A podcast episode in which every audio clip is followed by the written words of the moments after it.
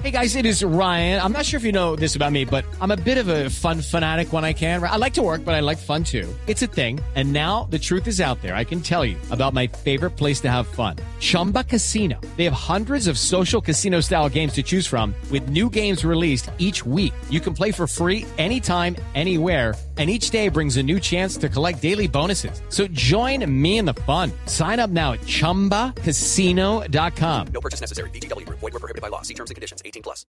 Esta es Blue Radio, la nueva alternativa. Diputado Gutiérrez en Caracas, buenos días. Muy buenos días. El diputado Freddy Gutiérrez es uno de los, no solo eh, parlamentarios del PSUV, sino de los, uno de los dirigentes del bastión político del presidente Nicolás Maduro. Ustedes, señor Gutiérrez, ¿cómo reciben hoy el mandato, el nuevo periodo de Nicolás Maduro? Bueno, muy buenos días, muchas gracias por esta entrevista eh, que está saliendo en la hermana República de Colombia. Fíjate algo, yo quería empezar con, con algo, yo quisiera que todos los, los colombianos y colombianas radio escucha, que en este momento están sintonizando Blue Radio, que incluso buscaran nuestra constitución de la República Bolivariana de Venezuela a través de Internet. Muy fácil, tú puedes buscar en este momento el artículo 231 de la Constitución de Venezuela y te va a decir lo siguiente, el candidato elegido o candidata elegida tomará posesión del cargo de presidente o presidenta de la República el 10 de enero del primer año de su periodo constitucional, mediante juramento ante la Asamblea Nacional. Si por cualquier motivo sobrevenido el presidente o presidenta de la República no pudiese tomar posesión ante la Asamblea Nacional, lo hará ante el Tribunal Supremo de Justicia.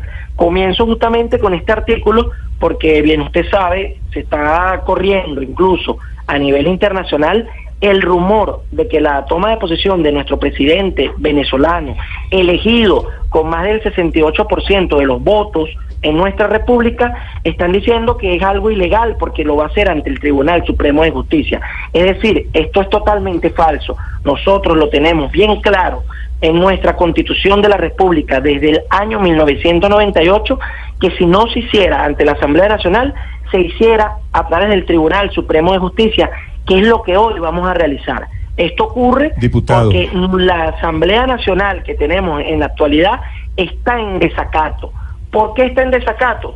Porque cuando se hizo la, elección de los diputados de la Asamblea Nacional, dos diputados indígenas, bueno, se comprobó que a través de fraude, a través de compra de votos, a través de diferentes escuelas que se realizaron aquí en la República, en este caso en el Estado de Amazonas, bueno, ellos le dijo en este caso a lo que fue esa directiva de la Asamblea Nacional que no lo juramentara.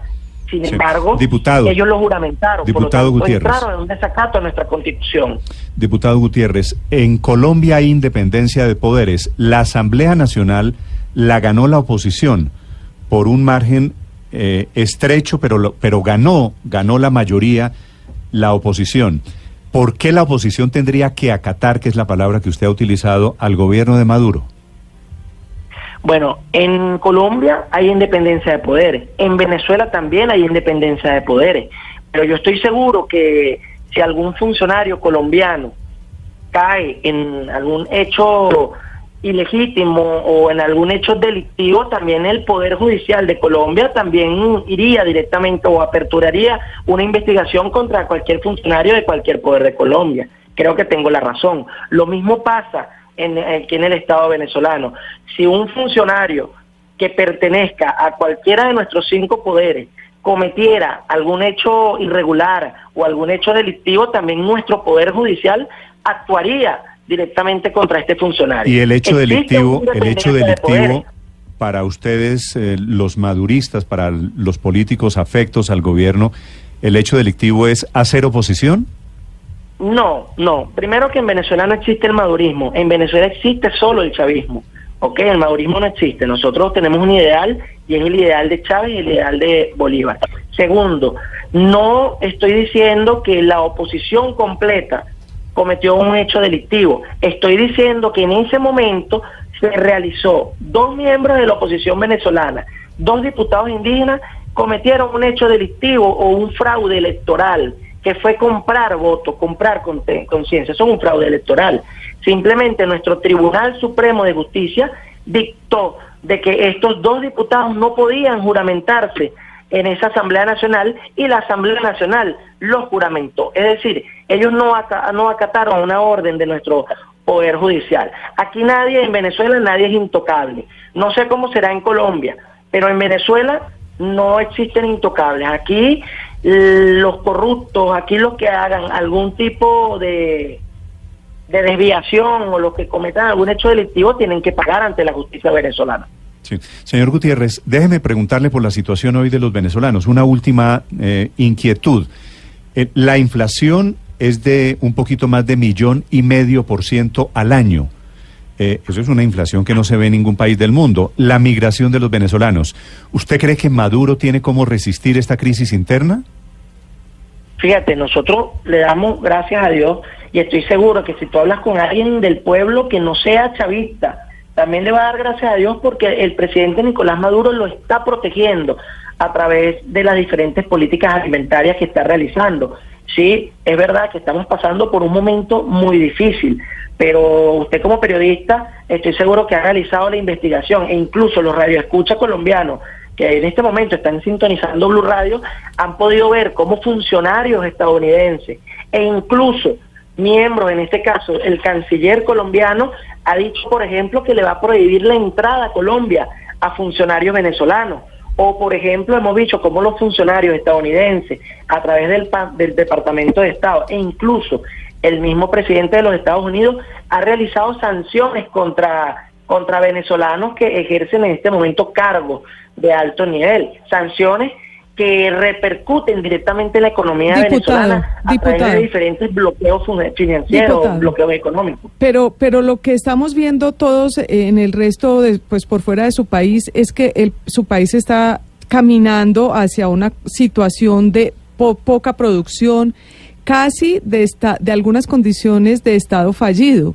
¿Ustedes cómo creen, desde el chavismo, cómo creen que pueden sacar adelante al país sabiendo que llevamos entre 10 y 15 años viendo cómo todo se viene abajo y no vemos ninguna luz al final del túnel?